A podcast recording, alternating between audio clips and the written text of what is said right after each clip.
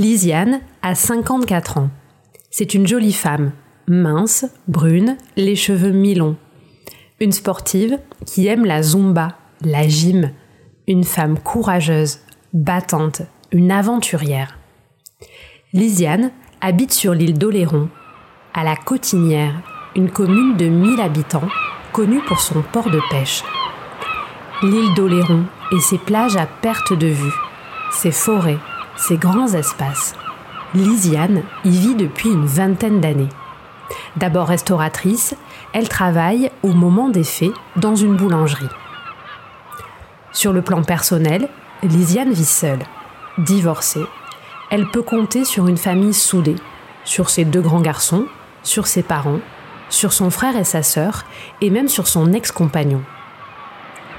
En octobre 2015, elle attend avec impatience un grand événement, la naissance de sa première petite fille. Son fils, Jordan, va même s'installer chez elle avec sa compagne et le bébé. Mais Lisiane n'a jamais vécu ces moments de bonheur.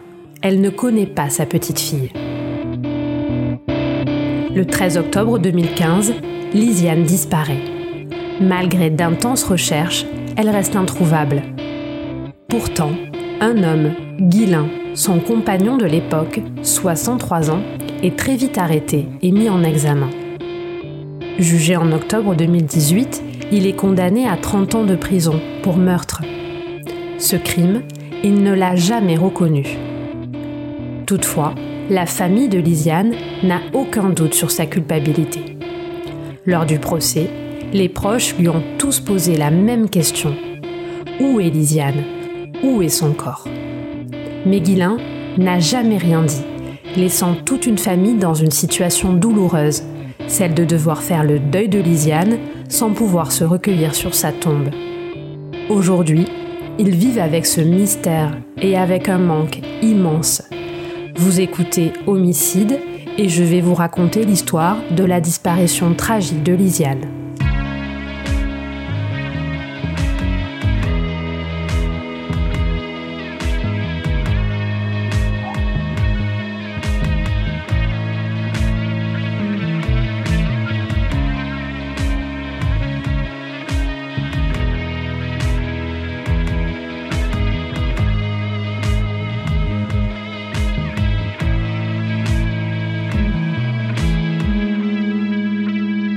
Mardi 13 octobre 2015, 7 heures du matin.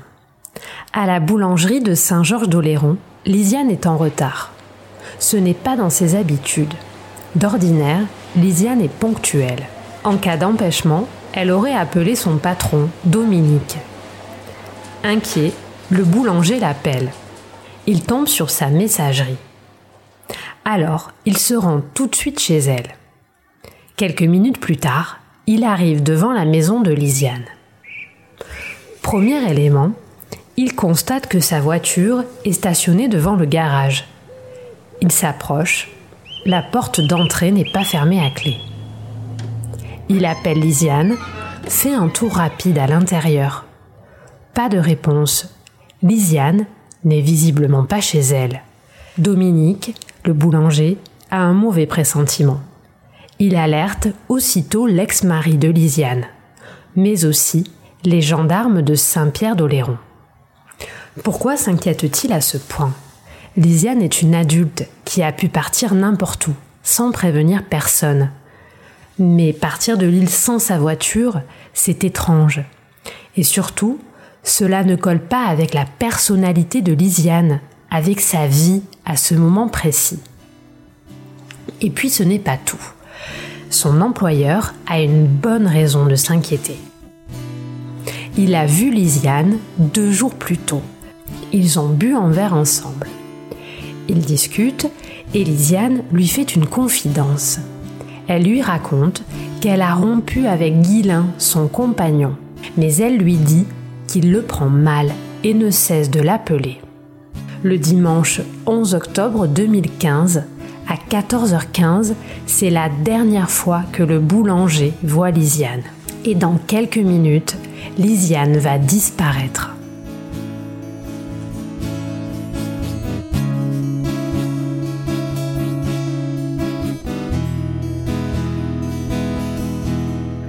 Cet après-midi-là, Lisiane est bien rentrée chez elle. Elle a un impératif. Elle doit faire l'état des lieux avec ses locataires. Leur témoignage est ailleurs intéressant. Ils expliquent avoir vu un homme se présenter chez Lisiane. Cet homme, c'est Guilin. Alors logiquement, Guilin est entendu comme témoin dès le début de l'enquête, le mardi 13 octobre 2015. Guilin a 63 ans. Il est grand, costaud, les cheveux blancs, presque rasés. Il habite dans un mobil-homme sur l'île, installé sur un terrain entouré de champs, à quelques kilomètres de chez Lisiane. Durant le week-end, il a vu Lisiane. Ils sont allés ensemble au casino de Royan le samedi après-midi. Guilain déclare avoir ensuite passé la nuit chez elle. Puis il est parti tôt le dimanche matin, quand Lisiane partait travailler, puis il est revenu la voir dans l'après-midi. Guilain dit être parti quasiment aussitôt de chez Lisiane vers 15 h le dimanche. Ensuite, il a essayé de l'appeler. Il est repassé devant sa maison, mais il ne l'a pas revue le mardi 13 octobre, il revient devant la maison de Lisiane. Et sa relation avec Lisiane, qu'en dit-il? Leur relation a débuté au mois de juillet, trois mois plus tôt. Ils se sont rencontrés sur un marché. Lui avait son stand de livres, Lisiane vendait du pain. Depuis quelques années, Guilin est bouquiniste, c'est sa passion. Il aime aussi la chasse et jouer aux cartes. Guilin est formel. Lisiane ne lui a jamais parlé de rupture. Bien au contraire, il parlait de monter une affaire ensemble en Savoie. Ils auraient donc des projets à deux. Il précise aussi que Lisiane n'est jamais venue chez lui dans son mobil-homme. Cet élément, vous le verrez, a son importance dans la suite de l'enquête.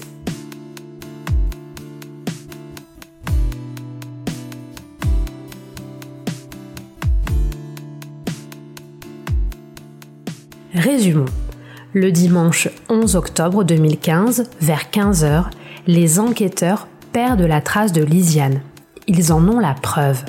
Lisiane ne répond pas à l'appel d'un ami reçu à 15h57, ni au SMS d'une copine reçu à 16h19. Le lendemain, le lundi, à partir de 8h40, tous les appels basculent vers sa messagerie on ne retrouvera jamais le téléphone de Lisiane, ni même son ordinateur portable, qui aurait pu révéler des indices précieux. À 10h, le lundi 12 octobre, Lisiane avait pris rendez-vous avec des ouvriers pour une réparation chez elle. Ils ne trouveront personne. Ce même jour, son fils aîné Jordan passe déposer des cartons dans la maison. Il croit que sa mère se repose il n'ose pas la déranger et repart.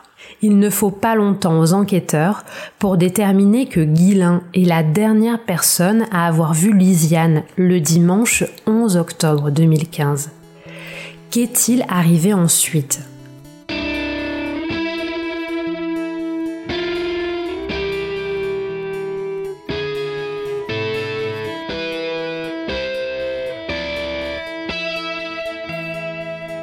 Pourquoi le bouquiniste n'évoque pas la rupture alors que tous les proches de Lisiane assurent le contraire.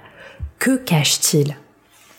À la gendarmerie, Jordan raconte que le samedi, avant que sa mère parte pour rejoindre Guilin, elle lui a dit J'en ai marre, il est collant. Jordan raconte que sa mère ne supportait plus cette situation et voulait le quitter la sœur de Lisiane, se souvient que quelques semaines avant de disparaître au mois de septembre, Lisiane lui avait dit Ça ne va pas le faire avec Guilin. Guilin est possessif, jaloux. Lisiane ne le supporte pas. Outre les témoignages, un élément matériel conforte cette thèse de la rupture. L'exploitation de la facture détaillée de Guilin montre des appels réguliers avec Lisiane sur une période qui va du 13 juillet 2015, le début de leur relation, au 30 septembre 2015. Mais ensuite, les appels deviennent ponctuels avec seulement 5 échanges, tous émis par Guilin. Alors, abandonné par Lisiane, et ne supportant pas qu'elle le quitte, Guilin s'en est-il pris à elle? Il le nie, mais des indices vont conforter les gendarmes dans cette hypothèse. Les gendarmes s'intéressent à son passé. Ses anciennes compagnes s'accordent à dire qu'il est possessif et jaloux. Mais violent, l'a-t-il déjà été? Oui, avec sa première femme, avec laquelle il est resté 20 ans. Il l'a menacé de mort à plusieurs reprises. Sa fille raconte même qu'il avait menacé de tuer sa mère si elle le quittait. Il l'avait suivi dans la maison, armé d'un coupe-chou, un rasoir.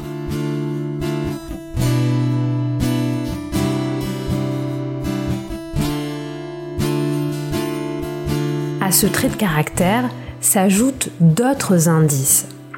Juste après son audition, Guilin prend la fuite le terme de cavale, il ne l'assume pas. Mais comment qualifier autrement la fuite d'un homme, témoin dans une affaire criminelle, dont la compagne qu'il dit aimer disparaît et qui devient soudain injoignable? Le parquet délivre un mandat de recherche contre lui. Il est en fuite et les preuves s'accumulent. Lorsqu'ils l'ont entendu, le 13 octobre 2015, les gendarmes ont perquisitionné sa voiture. Ils ont retrouvé à l'intérieur, sur le tableau de bord, un ticket d'achat daté du 9 octobre 2015. Sur ce ticket, il y a inscrit un achat de 35 kg de chaux blanche et de 40 kg de ciment. C'est connu, ces matériaux permettent de bloquer les odeurs de putréfaction d'un corps. Puis dans son mobilhome, il découvre une corde avec des traces rougeâtres. Deux jours plus tard, la police technique et scientifique revient. Le Blue Star met en évidence des traces de sang dans le mobilhome. Plus tard, les analyses mettent en évidence du sang dont l'ADN correspond au profil génétique de Lisiane, sur deux cordes, sur le couvercle d'une caisse à outils et sur le sous-bassement de la porte d'entrée du mobilhome. Il y a aussi du sang sur un jean. Enfin, on en retrouve sur une cite bouchée. Souvenez-vous, lors de son audition, Guilin avait précisé que Lisiane n'était jamais venue chez lui. Ces indices semblent prouver le contraire. Mais les enquêteurs sont confrontés à un problème. Guilin s'est enfui. À force d'écoute, ils finissent par le loger en banlieue parisienne. Le 25 octobre 2015, 12 jours après le début de l'enquête, Guilin est interpellé. Un hélicoptère le ramène aussitôt sur l'île d'Oléron.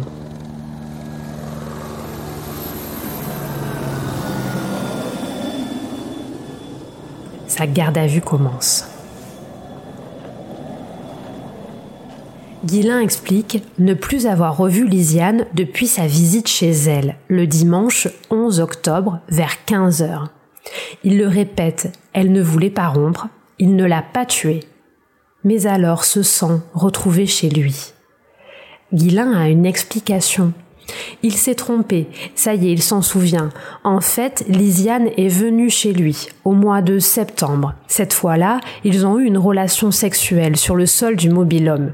Il l'aurait attachée avec les cordes. Elle aurait saigné à cause de ses règles. Mais problème, après vérification, le dossier médical de Lisiane affirme qu'elle était ménopausée. Quant au sac de ciment et de chaux, Guilin dit les avoir achetés pour monter des briques chez des amis. D'ailleurs, il a apporté les sacs chez eux le lundi matin, le 12 octobre, mais il ne donnera jamais le nom de ces personnes, et ces personnes ne se manifesteront jamais.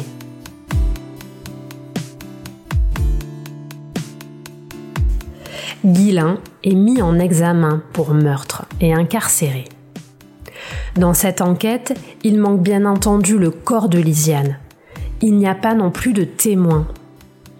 Pas de corps, pas de scène de crime, pas d'arme du crime, répète l'avocat de Guilin pour sa défense. C'est bien vrai.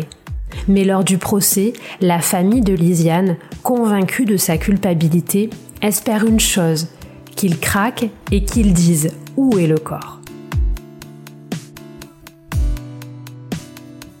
Le procès s'ouvre le 17 octobre 2018 à Sainte, en Charente-Maritime, à 50 km de l'île d'Oléron. Le message de la famille est clair. Ils veulent retrouver Lisiane.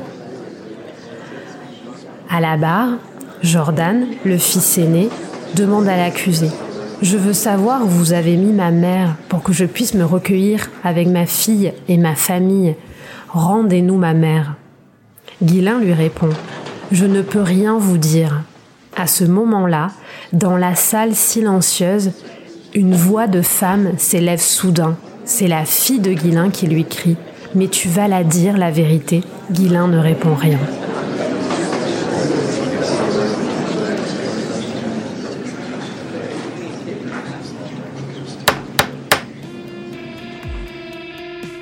Juste avant, au fils cadet de Lisiane, Guilin avait répondu Je n'ai jamais tué personne de ma vie. C'est un très grand malheur pour tout le monde, mais je ne sais pas ce qu'elle est devenue. Malgré ses dénégations, le 19 octobre 2015, Guilin est condamné à 30 ans de prison pour le meurtre de Lisiane. La cour d'assises ne reconnaît pas la préméditation il annonce tout de suite qu'il fait appel. Les mois passent et la nouvelle tombe. Il n'y aura pas de second procès. Guilin s'est finalement désisté de son appel. Désormais, l'affaire est terminée. Mais pourra-t-elle trouver un jour son épilogue avec la découverte du corps de Lisiane Des témoignages, même tardifs, pourraient-ils permettre d'y parvenir? J'ai posé la question à Maître Tesser, l'avocate de la famille de Lisiane. Qu'est-ce qui se passerait si, vous recevez un témoignage, par exemple, donnant des indications sur le lieu où serait enterré le corps? Bonjour, oui, effectivement, euh, sur un témoignage qui serait estimé comme étant euh, crédible, c'est-à-dire en ayant vérifié quand même euh, la, crédibilité de, de, ce témoignage, sur réquisition du procureur de la République, puisque concrètement, l'affaire est terminée, hein, elle est close par le désistement de l'appel, mais sur survenance de ce qu'on appelle un élément nouveau, je pourrais me tourner vers le procureur de la République pour lui soumettre ce témoignage afin qu'ils puissent diligenter des recherches. Alors concrètement, ça ne veut pas dire qu'on réouvre entre guillemets le, dossier euh, euh, tel qu'il a été jugé, puisque l'arrêt de la cour d'assises est, maintenant définitif, mais ça permet sur la base d'un témoignage de d'effectuer des recherches. Alors c'est vrai que la, la, spécificité, on va dire, de cette affaire, c'est qu'on l'a dit, elle est définitivement jugée, mais malheureusement la famille que vous représentez n'a pas eu de, on va dire, de de, réponse justement sur l'endroit où se trouverait le corps de Lisiane, ça, euh, c'est quelque chose qui pour eux est, inadmissible aujourd'hui de ne pas savoir? Alors en fait, c'est exactement euh, ce que vous indiquez. Elle a pour la famille ce qui est une douleur supplémentaire et qui est, euh, je dirais, comme une plaie ouverte. Hein. C'est que le condamné aujourd'hui, qui est condamné définitivement à 30 ans de réclusion criminelle, euh, n'a jamais donné la moindre indication, au moins indication claire. Il faut pouvoir lire entre les lignes, mais c'est pas suffisant euh, pour pouvoir retrouver le corps de Liliane. Donc euh, il y a toujours cette, ce questionnement. Et il est vrai que à la connaissance de ce que le condamné ait renoncé définitivement à, à, ces appels a fait que la famille a vécu un petit peu comme un, un nouvel, euh, c'était un peu la seconde peine pour eux, c'est-à-dire une espèce d'effondrement psychique qui a fait que euh, ils ont euh, imaginé que définitivement il ne saurait jamais ce qui a pu euh, où, est enterré enfin où est enterré je dis enterré mais où est le corps de leur de leur fille de leur de leur mère de leur de leur sœur.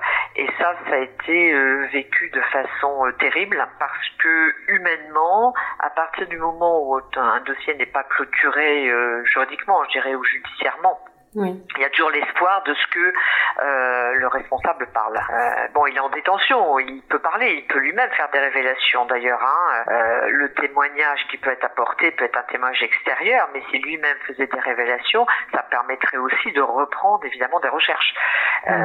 mais je suis assez convaincu que malheureusement, il ne se livre pas à ce genre de révélations. Pour la famille, c'est toujours une quête, une recherche, et c'est pour cette raison que tout témoignage euh, est examiné de toute façon avec sérieux et après peut aboutir effectivement à des, à des recherches.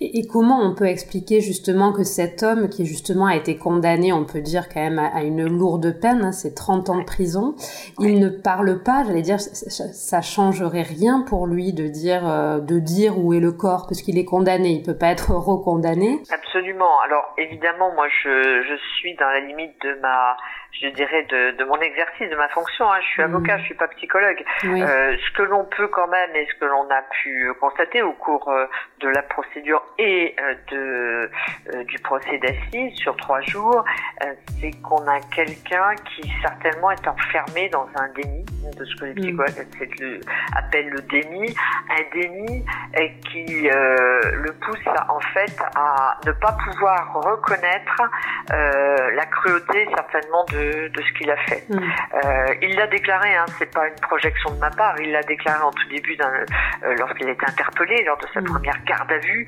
Euh, il avait indiqué, et ça je me rappelle très bien, que c'est quelque chose qui quand même est, est, marquant. si je disais ce que ce que j'ai fait, on me prendrait pour un monstre.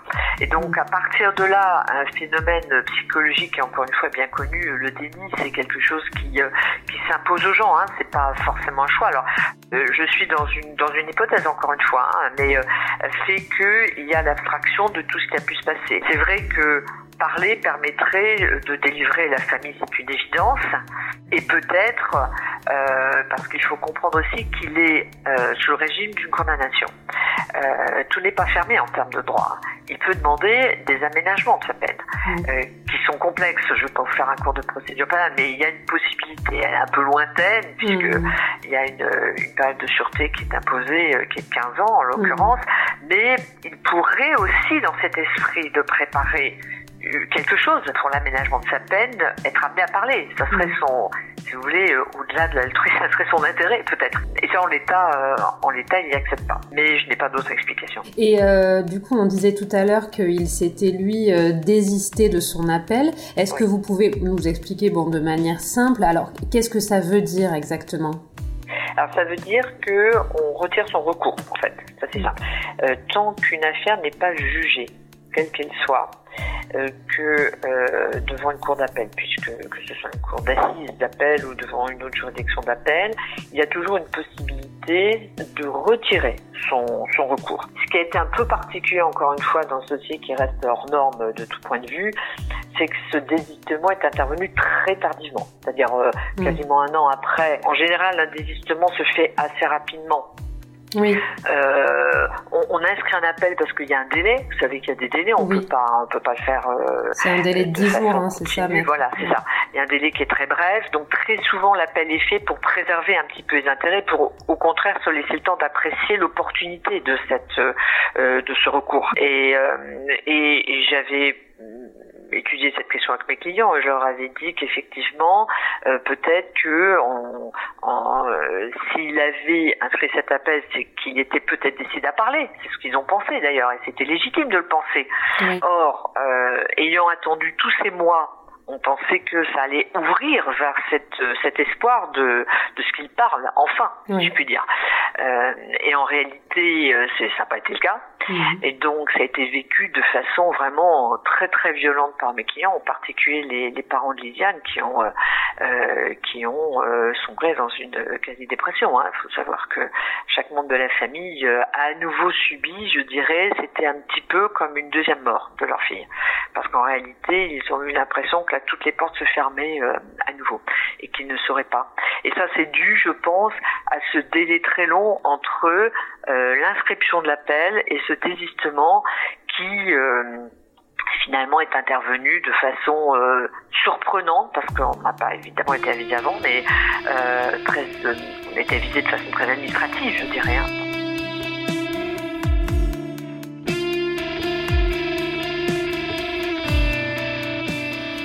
Et, c'est vrai, ce qu'il faut rappeler aussi, c'est que lors du procès donc, qui a eu lieu à Sainte en, octobre 2018, euh, la, position de, on va l'appeler Guilain, était celle de, euh, de nier. Hein, ce qui aurait été cohérent dans cette logique d'un appel, c'était qu'il fasse avancer les choses et, qu'il euh, puisse faire des révélations. et finalement, il s'est ravisé. Alors je ne sais pas si son intention première, si son appel, c'était dans sa logique, je le pense. Sa logique à lui, c'est j'ai rien fait, je sais pas ce qui s'est passé, donc euh, si je suis innocent, forcément, je, je fais appel. Après, euh, compte tenu des charges, évidemment, qui étaient euh, contre lui, là, qui sont des charges palpables, hein, il y a eu mmh. des, des, éléments qui ont été produits, les preuves qui ont été produites, je pense aux cordes, je pense bon, évidemment traces de sang, traces d'ADN, etc., qui ont été mmh. retrouvées sur ses vêtements, sur, dans sa fourgonnette. Bon, là, euh, l'appel ne pouvait plus être envisagé s'il ne passait pas en révélation. Or, techniquement, dans ce dossier, il faut bien dire que la peine qui a été prononcée est très lourde, vous l'avez dit, mais elle pouvait être encore aggravée par une cour d'assises. Elle pouvait être aggravée quant à la période de sûreté, par exemple. Elle pouvait être aggravée sur la qualification puisqu'il a été condamné, mais pas sur assassinat. La préméditation n'a pas été retenue. Donc il y avait véritablement pour lui un enjeu, c'est-à-dire que si on revenait avec le dossier tel qu'il était en l'état, et sans aveu de sa part, et au moins pour retrouver le corps, euh, c'était des éléments qui étaient plutôt négatifs. Donc pour lui, pour lui. Euh, donc c'est vrai que euh, sur cet ensemble de choses, euh, dans la mesure où il change pas euh, sa défense euh, et son système de défense, l'appel devenait pour lui beaucoup plus risqué. je pense que c'est ce calcul-là qu'il a fait en se désistant. Il n'a jamais, à un moment donné, pensé à la famille de la de la victime. Oui, oui, Jamais. Et, et vous, vous, vous, pensez que on, on connaîtra un jour la vérité dans cette affaire? Écoutez, euh, moi je, je garde toujours espoir, hein, sinon j'arrêterai, euh, ce, euh, ce, ce, métier qui est plus qu'un métier, qui est une vocation pour moi. Mais euh, je pense à cette affaire d'Estelle Mougin toute récente, où on s'aperçoit que des années, des années après, euh, la vérité finit par euh, par être su.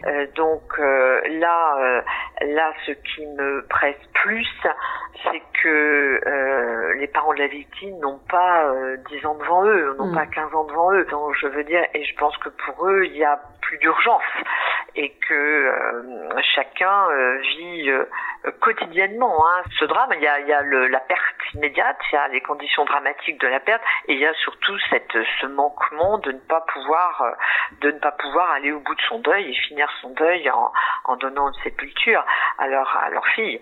Et mmh. ça, c'est vrai que c'est quelque chose qui est, qui est comme une plaie ouverte, hein, vraiment, et qui fait que euh, pour eux, euh, rien n'est rien n'est fini en réalité. Et la condamnation définitive ne met pas un point final.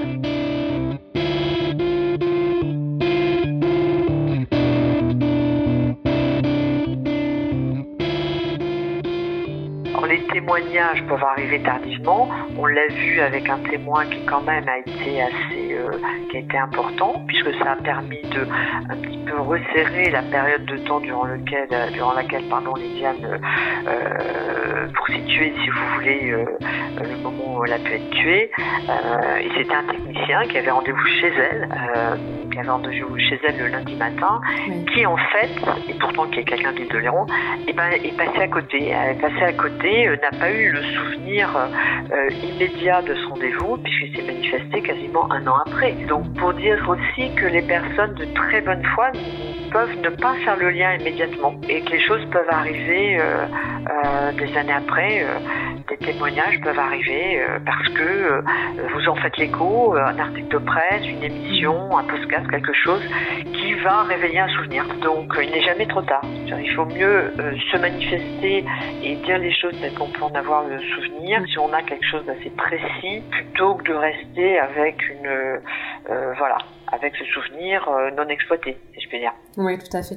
Et, c'est vrai que tout à l'heure, on parlait des recherches qui peuvent être euh, conduites suite à un témoignage. J'allais vous demander si jamais, j'ai posé la question à la famille aussi de savoir s'ils pouvaient engager des recherches, bah, je sais pas, par exemple avec un détective privé, ou est-ce que ça, ça serait possible? C'est-à-dire que de leur initiative, on puisse lancer des recherches quelque part alors ça, ça pourrait être possible techniquement, mais pour aller à la recherche de témoignages, par exemple. Oui, voilà. Euh, en revanche, tout ce qui serait après de l'ordre de la recherche physique pratique, là, je les dissuade totalement de le faire par eux-mêmes. Ça, je n'ai cessé de leur dire, pour ne pas justement gâcher les chances de trouver quelque chose. C'est-à-dire qu'en fait, même quelqu'un de très bonne volonté peut complètement, euh, euh, si vous voulez, gâcher une scène de euh, ben, un endroit où il y a pu y avoir quelque chose, euh, parce que les recherches font euh, de façon aujourd'hui scientifique, d'autant qu'on est on est avec un délai quand même qui est important, donc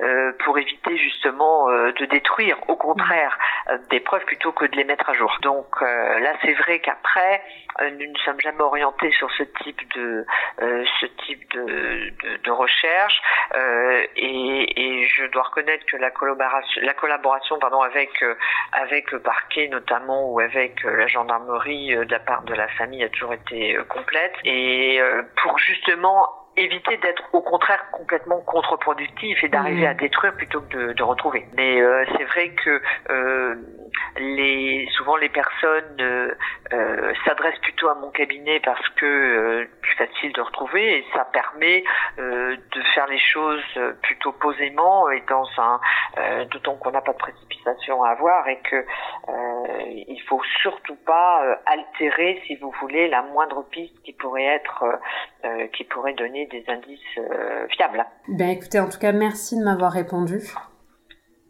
Je vous en prie, j'espère que simplement euh, nous arriverons un jour à, à trouver, à voir, euh, si je puis dire, la possibilité enfin de, de donner une sépulture à cette victime qui, euh, qui reste euh, aujourd'hui euh, non retrouvée.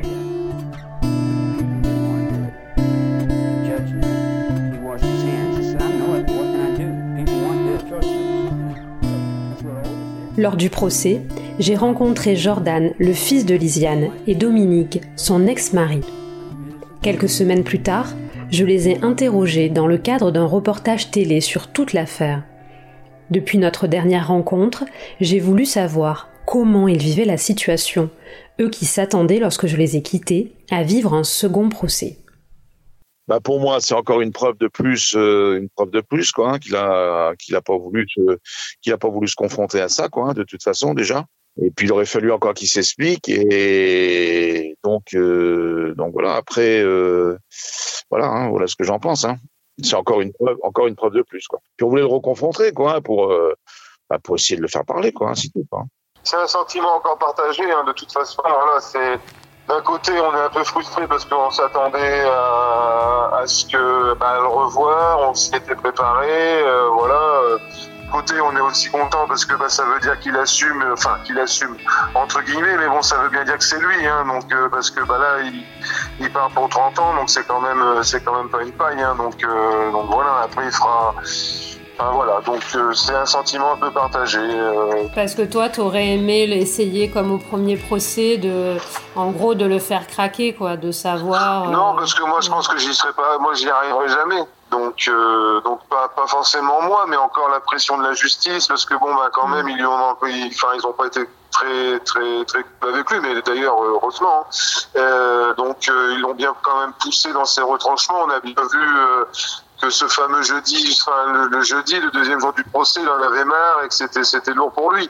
Je pense que ça serait duré encore un peu plus longtemps. Euh, je pense que peut-être qu'à la fin, on aurait peut-être dû avoir quelques, quelques aveux. Après, je sais pas, je suis pas dans sa tête. Hein. Euh, voilà, c'est toujours pareil. Hein. Et j'ai l'impression quand même que le fait qu'il ait été condamné à cette peine, qui est quand même, on peut dire, lourde, hein, c'est 30 ans de prison, ça t'a quand même soulagé, non? Ah ben oui, même si, même si, même si la plupart de ma famille euh, ne, ne, ne, se, enfin c'est pas qu'ils se satisfassent pas de ça, mais euh, mais pour eux c'est, euh, pour moi effectivement ça m'a fait du bien.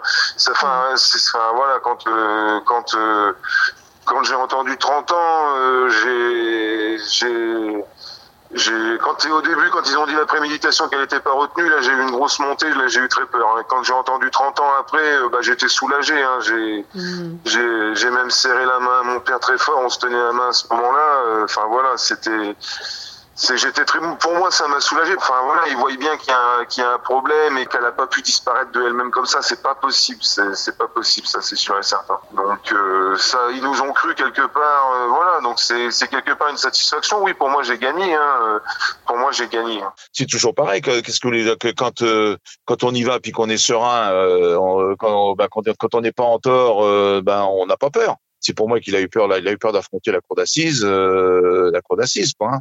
Parce qu'il savait très bien qu'il allait encore être confronté et quel quel quel moyen de défense il, pouvait utiliser, il en avait pas. Parce que s'il en avait eu, il les aurait utilisés tout de suite à Sainte, enfin aux assises. Il pouvait faire, il pouvait rien faire. À part parler, c'est tout ce qu'il peut faire. Mais peut-être, peut-être qu'il y a quelqu'un d'impliqué, hein. Peut-être qu'il y a quelque chose comme ça qui veut pas parler, quoi. Euh, avec le recul, euh, pour moi, il y a quelqu'un qui sait quelque chose. Moi, je suis persuadé qu'il y a quelqu'un qui, qui l'a aidé à la, à la faire disparaître avec, avec lui. Il y a quelqu'un qui sait quelque chose. Ça, j'en suis. Moi, j'en suis. euh, Enfin, j'en suis. Plus ça va, plus j'en suis convaincu, quoi. Je veux dire, plus ça va, et quelque chose qui est tous les jours qui est, qui est dans ma tête, et voilà. Il aurait parlé, euh, bon, il aurait certainement diminué sa peine. Ça avait été dit quand même. Euh, euh, c'est quand même euh, le jour des, des assises. Enfin bon, ça c'est pas trop su parce que c'est plus ou moins interdit. Mais enfin, euh, toutes ses toutes ses sœurs étaient descendues le voir dans la cellule. Enfin entre, deux séances euh, aux assises euh, pour lui dire bah écoute parle, ça sert à rien. Et bon, rien à y faire. Donc il y a quelque chose. Il y a quelque chose. Bien sûr, même si le temps passe, Jordan et Dominique espèrent toujours pouvoir offrir une sépulture à Lisiane, un lieu de recueillement qui leur manque cruellement.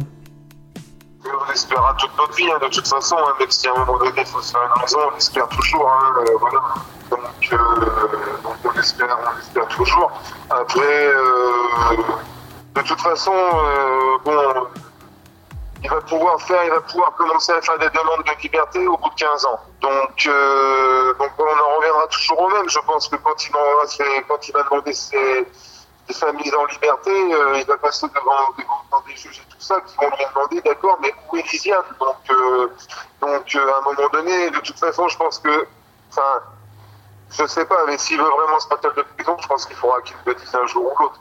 Mhm. Parce que tant qu'il ne le dira pas, euh, il sortira pas, de toute façon, ça c'est sûr. Et est-ce que toi, du coup, t'as pensé par exemple à lui écrire en prison? Bah oui, oui, j'ai pensé à lui écrire. Après, euh, je, je me pose plusieurs questions.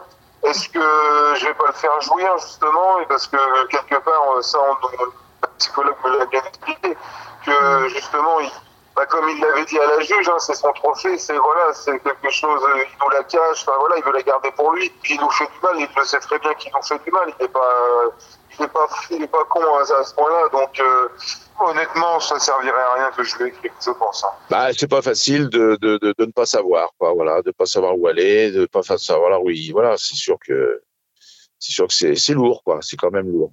C'est quand même lourd. On s'y fait pas parce que parce que bah parce qu'on aura envie de la on aura envie de la retrouver pour euh, voilà au moins pour aller bah, pour aller se recueillir. euh, voilà, c'est c'est fait pas. On s'y fait on s'y fait pas. euh, C'est quelque chose. Bah, euh, bon après bah on enfin on vit euh, on vit au jour le jour. On vit euh, voilà. Hein, euh, mais euh, ben, on est toujours avec ça quand même dans la tête. Hein. Bah, tiens, elle est peut-être là, tiens, elle est peut-être là, tiens, euh, comment ça se fait qu'il parle pas Peut-être qu'il y a quelqu'un qui sait quelque chose qui peut pas, qui peut pas avouer pour, pour mouiller d'autres personnes autour de lui. Enfin bon.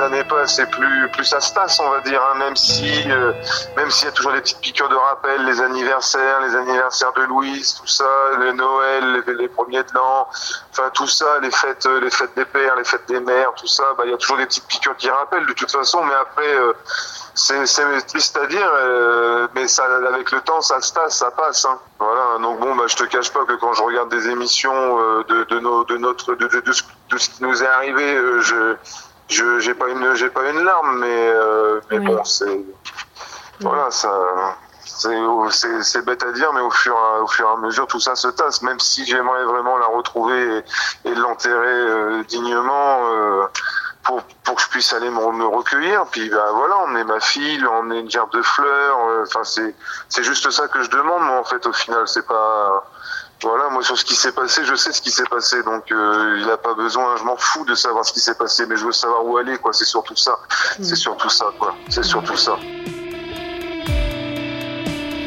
Dans leur quête de vérité, Jordan et Dominique reçoivent des appels, des messages d'inconnus qui ont connaissance de l'affaire et tentent de les mettre sur une piste. Des témoignages, plus ou moins fiables, plus ou moins crédibles, parfois totalement farfelus. Mais certains suscitent aussi de grands espoirs, comme celui de cette femme, une voyante, qui a contacté Jordan depuis les États-Unis. J'ai reçu euh, un coup de téléphone une fois, enfin un coup de téléphone une dame avec qui euh, j'ai gardé contact euh, plusieurs mois, qui, qui, vivait aux États-Unis. Et en fait, cette dame aux États-Unis apparemment ma mère serait venue lui parler dans la nuit. Voilà, donc, donc, mais elle n'avait pas assez d'énergie.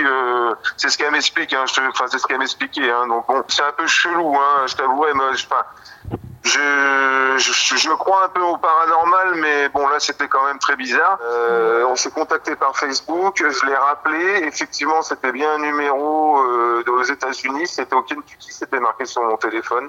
Ouais. Euh, on a fait une, donc là au téléphone, elle m'a raconté des trucs absolument euh, vrai sur ma sur moi, mais des choses qui remontaient quand j'étais tout petit. C'est une dame, ça fait 10 ans qu'elle vit aux États-Unis. Elle me dit si des fois j'ai raison qu'on la retrouve, je veux pas de sous, je veux rien de, je veux rien de ta part. Elle m'a dit la seule chose que je veux si vous, si on la retrouve, c'est que vous veniez me voir aux États-Unis.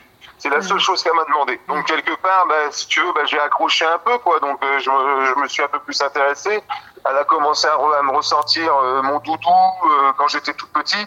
Euh, mon doudou, le, le, surnom de mon frère que ma mère euh, que ma mère euh, appelait mon frère de, mon frère Titi, donc ça me l'a ressorti. Euh, des trucs, enfin, je vois pas comment elle aurait pu le savoir. Donc j'ai un peu plus accroché. Elle m'a un truc de fou. Elle m'a, elle m'a, dit, bah moi je la vois dans une maison avec une boîte aux lettres en fer euh, verte, euh, avec un portail fermé avec une chaîne et tout. La nana elle est aux États-Unis. Hein. Elle est aux États-Unis. qui, enfin, elle me décrit toute la maison. Elle me dit c'est un grand village. va là-bas et tout. Je vais là-bas. Je te jure, Nathalie. Et là, j'ai chopé des, je pense que j'ai jamais autant chopé de frissons de ma vie comme ça. Je retrouve exactement la maison avec les inscriptions qu'elle me disait, pas forcément dans le bon ordre, mais les inscriptions, la boîte aux lettres, pareil, avec le numéro, le numéro disait et tout ça. Euh, là, avec mon père, le, le, cadenas, le portail fermé avec le cadenas. J'ai regardé sur Google Maps.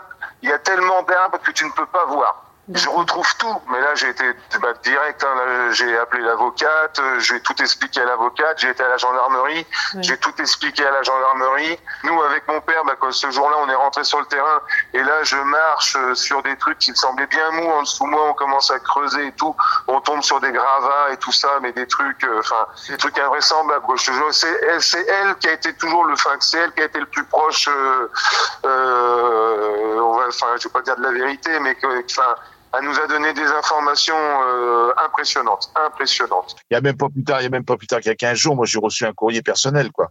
Bah, une dame qui parle, euh, qui parle de, qui parle de nous, qui parle que que bah que c'est c'est une affaire émouvante, que si que ça, comment ça se fait que comment ça se fait qu'il parle pas, mais une dame euh, que je connais pas, hein, que j'ai jamais vue et, et, et, qui veut même, qui cherche même à me rencontrer quoi. Une chose est sûre, Jordan et Dominique et les autres proches de Lisiane ont toujours cet espoir que quelqu'un parle, peut-être un jour. Toi, tu crois qu'aujourd'hui, ça serait par, euh, par le biais d'un témoignage qu'on arriverait à savoir euh, où elle est, quoi? Enfin, de, un témoignage de quelqu'un? Non, je pense pas. Non, non, je pense qu'on. Non, on se... Moi, si on arrive à savoir, ça sera que par lui-même. À chaque fois qu'on, à chaque fois qu'on part, comme ça, qu'on relance le truc, bon bah on sait très bien que derrière il va y avoir des il va y avoir des choses quoi. Après c'est normal quoi. Enfin pour moi au jour d'aujourd'hui il me reste que ça. Hein. Il reste que ça. Pour nous il reste que ça. Il reste que vous quoi. En fin de compte. Hein. Il y a que voilà que, vous que ça, que ça, peut relancer des choses, mais c'est compliqué. Tous les jours il y a des il y a des, flashs. Ah, c'est les enfants, c'est un courrier, c'est voilà c'est des choses. C'est jamais c'est pas c'est pas terminé quoi. C'est pas fini quoi. Ça sera jamais ça sera jamais fini de toute façon. Je pense que ça ne sera jamais terminé. C'était Homicide, un podcast écrit et raconté par Nathalie Mazier, produit par Martin Gamara pour Micro Stockholm.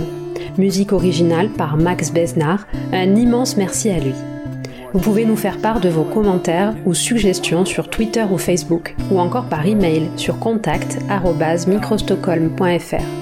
Et si le podcast vous plaît, n'hésitez pas à mettre des étoiles sur Apple Podcast. À bientôt pour un prochain numéro.